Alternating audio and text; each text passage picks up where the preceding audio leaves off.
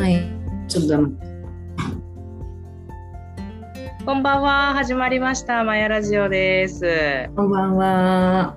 はい。今日も始まりました。パーソナリティの河合若菜です。マヤ歴アドバイザーの成瀬初美です。はい。辰巳先生、今日もよろしくお願いします。はい、お願いします。はーい。ちょっと先週、あの、総裁選のですね、あの、マヤで勝手に紐解くうん、あ総裁選やったんですけど、ちょっと反響とか周りの方って何か言われたりしてました？あのーそそうその総裁選のその人人をそのマヤ的にに聞いたのが結構斬新だったっていうか、うんうんうん。あそう見るんだみたいなまあそのうんうんうん。当たる当たらない話ではなくて、うんうんっていう方がちょっと何人かいうんうん。たのとそうですね。うん、まああの、うん、テンポが良くてよかったみたいなことも言われたり全然内容とは関係ない。ありがたいですね。うんう。んそうなんか勝手に本当に私たちが気になるあの、今タイムリーなネタをマヤで紐解いてるんですけどあの、結構たくさんの方が聞いてくださっていてで、うん。あの後に急にあのあ、ね、岐阜でね有名な野田聖子さんが、まあねそうね、出馬表明されたりとか。そうそうそう。もう次の日だったよね。あら次の日ですね。そうそう、うん。急にツイッターがざわざわしてうん。あの岐阜岐阜界隈の方々がちょっとざわざわしてる感じがしますけど。まあね来週ですもんね。そうです。そうですね。まあそれまた今度の、あのですね。マヤラジオの時にはい。話せるといいなと思ってまはい。す。、楽しみにしています。ありがとうございます。はいじゃあ今日はですね、早速なんですけど、またあの今回は私のリクエストで、うん。なんかこの人最近ちょっとこうだけど、マヤ的に見たらどうなんみたいなのをちょっと見ていただきたいなと思ってリクエストしたんですけど、うん。あのメンタリスト大悟さんを。うん、そう若菜ちゃんから「いやメンタリストの DAIGO さん見てもらいたい今度そのそれがいいな」みたいなことを聞いててああまあなるほどと思って私もしっかり見たことなかったので、はい、はい。ある意味若菜ちゃんの今のあの旬な方だと。そうなんですよ。なんかあの、すごく私大悟さんのこと好きで、あの、YouTube とかいろいろ、うん。あのご登録チャンネル登録とかもさせていただいて、あの、うん。めっちゃ勉強になるなと思いながらよくうん。見たり聞いたりしてたんですけど、うん。ちょっと、ねあの先日あの大炎上されていてうん。でなんかもともとそういう方じゃないというかなんか、うん。あのとってもこうあの知的好奇心が旺盛でこう本とかうん。た読んで文献も勉強されていてで論文とかからそういうエビデンスに基づいて何かを走られるっていう方なんですよね。だからなんでこんな風になんか感情でものを言っちゃったりとかをされたのかなっていうのがなんか本当に素朴に疑問に思っていてでなんかやっぱそういうでもそのエネルギーというか星回りというかなん。かこう年回りとかからそういう風な発言になっていったんだとしたら、あのちょっと大悟さんもなんていうんですか、うん。本能通りに生きてるっていうところうん。が言えるのかなと思って、うん。でなんかちょっと見ていただきたいなと思ったんですよね。はい。はい、お願いします。はい。えー、まあ年回りのことも年回りっていうのは今ねその誕生日の1年間のエネルギー、何が流れてるかなっていうところなんだけれども、まずまあ、うんこの人のこの生年月日から来るうん本質本能っていうのを、まあ、確認したいなと思ってそれそこから見ていきます。で私も、まあ、うんそこまでね、あのまあ、が例えばたまたまにテレビで見て、あすごいな大悟さんってってなんか誰誰が誰かが真似できるようなやり方ではないなみたいな感じで見てるぐらい、まあ、ある意味完璧というか感じなんだなって、うん思ってたんです。で、はい、うんと誕生日から見ると、えーはい。マヤ暦でいうと金48っていううん木のエネルギーを持って生まれてきてる。で、はい、黄色い星と黄色い太陽。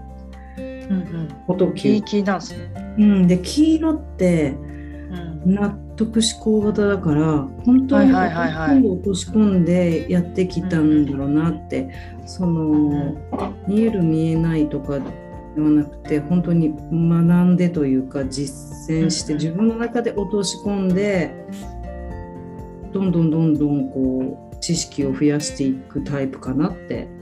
うんうんうん。で貯蓄貯蓄、まあ、お金を貯めるとかその言えるんだけど貯蓄勉強が効果が大だからやればやるほどいいっていうかやった方がこう広がるとか増えるっていう本質を持ってるからこの方ってあれ兄弟皆さん東大だったっけ？え、そうなんですか？違う？違う？なんかあの弟さん東大だよ。東大卒業だよね。ええいやそれは嘘？ごめん。まあ。ああ、でもそうですね。弟さんが東大謎解き制作ね。集団。ああ。ええ優秀。優秀でしょう。うんうん。あ弟さんがあこのこの方でも慶応義塾大学理工学部？うんうんうんってなってるから。うんそうですね。やっぱり賢い方だよね。うん。あ出身は静岡県なんですね。ね私もそう思った。静岡県。なんか東京っぽいイメージだったうんけど、東京っぽい。ねはい勝手な思い込みです。勝手な思い込みですね本当に。あでもでも清水市生まれだけど市川、うん、と千葉県市川市育ちらしいので、まあ、東京あ出身はね？あ本当だそうで。すね生まれは静岡みたいな。うんあ本当市川育ちって書いてあるね。うん、あの見せないけどすごい努力されたんじゃないかなって特に受験の頃はこう努力、うん、不安とかでいっぱいで努力なんかやるしかないみたいなところがすごく出てたの出てるのでうんうん多分綺麗に仕上げるじゃんけど完璧にしたい。でもどこかでちょっとおっちょこちょいじゃないけどうん。天然ボケなところがあるから。うんうん。なんか自分じゃ完璧にやったつもりえーでもそこなんか極端だけどなんか忘れ物したとか。うんうんありえない？ないとは思うけどうーん。筆箱忘れたとかね。うん試験にねとかね。そん。そそんな感じでなんか意外にあちょっとズコっていうところがあるちょっと茶目っ気のある方かなと。うん。うん。でうん。すごいねどっちかっていうとね人の話あんまり楽しいことは聞くけどうん自分にこうなんか興味がないこととかはうん。聞いてないっていうかなんなら聞いても忘れるっていうタイプなのでなんだろう、へうん、なのでこうでも自分がワクワクすること聞くの好きだからワクワクをみんなに伝えたい。だからなんだろう。あの方のって結構面白いよねそのーそうですね。ね何このししめっちゃ面白い。うねんえ、うん、だからなんかテレビに出てた時メンタリストとしてテレビに出てた時なんてめっちゃ見てましたよ私。そうだよね。でなんかどこかで何かがあるんじゃないかとか思っちゃ見てるんだけど全く分からずって感じだよね、ううん。ん、それでこれやっぱりこうカチッと仕上げていくところにこうそうですね。うん、重きを置いてるっていうか。ででもなんかもしこれこれを聞いてまた DAIGO さんがねそのメディアに出ることがあったとする時にはちょっとずるってするところも出してもいいんじゃないかなみたいな完璧を求めすぎると詰まっちゃう。疲れちゃう。あの粗相したらダメ。あの失敗したらダメなんだみたいな。でもなんかちょっと天然であちゃみたいなところもあっても。こうちょっと緩んでいいんじゃないかなって。なんかそういうこう張りうん自分の中でパンパンにしてるところをできないんだけどそこまでできないのにその完璧にしようみたいなところが強く出てうんちょっとこの言動にもいったのかなと思う。なるほど。うん。黄色い星の人が割とそういうふうに完璧にしがちというか無意識に完璧を求める傾向があるってことですか、うん、なんかプロ意識がすごい強いので、うんうん。うん、で最後までこうききれいにピシッと仕上げたいっていうところがあるからこうダラダラダラダラダラあごめんなさい終わりましたってそういうのは多分好きじゃないので、なるほど。うん、でももう一つの黄色い太陽の方がこう大雑把に大きく見てなんならもう、うん。あのー言ったこと忘れちゃうぐらいの意識の,、んあの印を持ってるものも持ってるから大悟さんは。ああなるほど。だからなんだろうそういう自分も知ってるからでもそういうところは見せたらダメだみたいなうんちょっと硬くなっちゃって、ああじゃあうん結構自分の中に相反する紋章があるっていう感じうんもある。背中合わせ背中合わせではないんだけれどもはいはい。うん。もしかしてこの黄色い星この太陽の紋章ってこう顕在的な部分の顕在意識の方の、うんえー印がうん。強く出るって言ったらおかしいけど、うんうんうん。なんかそんな感じしますね。うん、ただそのそういうイメージで私たちも見てたからもしじゃあ今度からズコッなんか「え当たりませんでした」とかって なったりするとそのイメージは逆にまあ崩れるっちゃ崩れるかもしれないけどね。うんうんうん。だからそこも崩しちゃいけないっていうところもこううーん張り詰めてたのかな。ちょっとわその辺はね本人に聞かないと分かんないけれども。うんで今、えー、と34歳。はいでさっき言ってたみたいに年回りで見ると、はいはい。どうですか。えー青青い青い時代の4年目金238、うん。この金ナンバーはねどちらも白い鏡と青い橋っていうのを持ってるんだけど、どちらもクールな感じでそう。うん。特に和紙っていうのはこう人をよく見ててはい。うん、逆にマイナス面がよく見えるというかで自分じゃそこまでこう意地悪とか言うつもりで言ってるわけじゃないのに言った言葉がこう相手が傷つくみたいな,、なんかもっと言い方ないのみたいな感じになるような言動が多い。うん。なるほど。間違ってないんだよ。ある意味、はい。はい。うん、ただ言い方あるよねみたいなただそのメディアに出てるようなことが本当であればまあ言ってはならないことだとは本当に思うんだけれども。うん。それがいつから回ってる？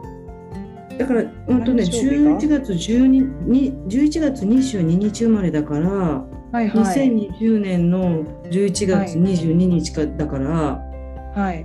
もうがっつり入ってない、がっつり入ってますね。うん、4, 4年目ってことはやっぱり何かしら結論が出るっていうとこですよね。そう、うん、ってことはそこで誕生日を目前にしてこの間の8月のその、ちょっとこう一悶着あった騒動っていうところにうんこの鏡とわしが全面出たなっていう感じはなんとなくしますね。それでね白い鏡って割れ割れたらなかなか修復って難しかったりするので、はいはい。うん。どどういうふうに言われたかは分かんないけれどもううん。んまあうんそうだな。来年35歳って何年なんだこれ？87なんかこのあれなのかな？なんかその結局その YouTube で言ってた発言のところだけを切り取るとうん。なんかそんなこと言うなんてっていう部分がうん。こうどうしても見えてしまうんですけど、まあ、もちろんこのうん。鏡と足みたいなクールな部分っていうクールというかそのうん。きつい言動みたいなところなのかもしれないけど、その鏡を割るほどの何かこう出来事みたいなものがあったのかもしれないっていうのはうんうんなんかそれ鏡は、は思う、うん、自分で割る？うん、じゅでもね自分で割る時はそれは感情の話だけどはいはい。傍から見たら急に割ったように見えるけどもういいとかね、はいはい。もう修復できなくてもいい。バーンって割るっていううん。そのと隣にいて急にさ鏡に割られたらこの人大丈夫？ってなるけどなるなる。このはい。割った人に,、にしてみれば今までいろいろこう思ってこう思ってこういうふうにやってきてああいうふうになってなんでこうでこうでもういいバーンってやったかもしれないの。っていうかそれが大半だと思うね。いきなりねくよく言う切れるっていうそういうことではなくただ周りから見たら切れたようには見えるけどうんうん、そうではないっていうのが大半。なるほど。うんなので余計に何だろう突然切れる人は多分ああなんであんなこと言ってしまったんだろうとかって後悔とかあると思うけどじんわりじんわりこういろいろ自分の中で葛藤とか押し問答とかあってもういいって思ってもうこれはもう修復できなくてもいいと思ってバーンって割った時には、うん、もうもうそのことに関して何も言いませんみたいなうん。ところがあるからこの後がどういう行動とか言動になるのかなっていうのは本当に割自分で割ったのかそれともうん。割った風に見えるけど私たちには。うん。いやいやちょちょちょっと言っただけですみたいなぐらいのこの感感覚っていうかなのでこの後だよね。この後本当にどう大悟さんが出てくるかでうん。もしかして出なかったら本当に割ったんだなと思うし。はいはい。うん、今って全然何もしてないのかな。何もでも出てないよね。そうですね。うん。特に。出てないけど、私もうん。あんまりちょっとその YouTube を見る機会っていうのがそもそも減ってしまっていてっていうところもあったりはするんですけど、うん。でもやっぱりそのあの瞬間は結構衝撃的だったので、ニュースとかにもなってたし、ツイッターとかもうん。結構荒れてたんで、ええと思ったんですけど、うん。まあでもなんかそのこうマヤとかを勉強しているとやっぱりそのそこの部分だけの問題じゃなかったりするのかなと思ったり、うん。そのもともと持っている性質っていう部分とその今回ってる年回りっていうところから来る何かエネルギーの影響みたいなものがあるのかななんて思ったので、うん、いやそれはすごく今回大そうそう。分かりやすいと思う、そんなねこれについて話したかった。うん、そんなになんていうのきついこと言う人じゃないし基本、うんうんうんで私来年35歳だから11月はいはい。12日来てから、はどんな年回りかなと思って、はいはい。5年目ですね青うん。も。うん、で、えー、と83金83青い夜の青やらし5年目ってまた再設定。それこそ5年目は再設定再目標の再設定とかね高めとかって出てるので、はい。うん。そうね。すごい。困難な時に何に気づくか、うんうんうん、悩み苦悩を抱え込みやすいって出てるので、うん、もうちょっと悩むかな。うん うん。うんうんでも自分に、自分に見合ったっていうかその自分のための学びしか来ないと思ってうんうん。それをやっぱり超えるももしくはクリアにしていくっていう気持ちがあの方向がそっちへ行ったらはい。またあの変わってくるんじゃないかなと思う。で青い時代って毎年いろんなことがあるので去年はこうだったけどそうなんですうん、去年はこうだったけど今年はまた違うことになってたり違うことやってたりとかってあの本当変容変革の時代を大悟さうんん今生きているのでなるほど。本当になんか全然変わってくると思います。へえ。ただちょっとうんまだ悩むかなってでもそれに向き合わないとうん。それは多分誰でも言えると思うんだけどうん。結局逃げててもそこを向き合ってなかったらまた違う場面か違う人からうん。そういう同じ問題とかが出てきたりするので今向き合う時、うん、その挑戦するとかそのなんかそういうことじゃなくて結局向き合うって言っても自分のことなんだけどね自分に向き合うってことなんだけどそれで気づいたら必ず浮上すると思うのでなるほど。うんうんだしねやっぱりこう変革の時代っていうぐらいだから、はい。落ち込んで落ち込んで落ち込んで落ち込んで落ち込んでってすごいどん底まで行くかっていうそういうイメージではなくってもちろんはい。悩んだり、うーんと先が見えないって思うかもしれないけれども全然どん底じゃないので、うん。うん、全然浮上してくると思います。いや絶対もう多分全然何かしらでまたガッとうんなられるようなうんことは全然あると思いますね。やっぱりファンもたくさんいて、うんあのとってもこう好かれてる方だと思うので、うん、うん、なんかあそのな。ん。だうん、それにやっぱあのさっきほあの話した本質本質の中でこうワクワクとかこう楽しい話は聞くけどそうじゃない話はあまり聞く耳を持たないの。テーマは傾聴っていうね傾いて聞くっていう傾聴っていうのがテーマなんだけど大悟さんって。ではいはい。ワクワクすすることは聞聞いてそれを話したりするからこう、うん元気づける人なんだよねこの人は傾聴がテーマなんですね。傾聴がテーマ。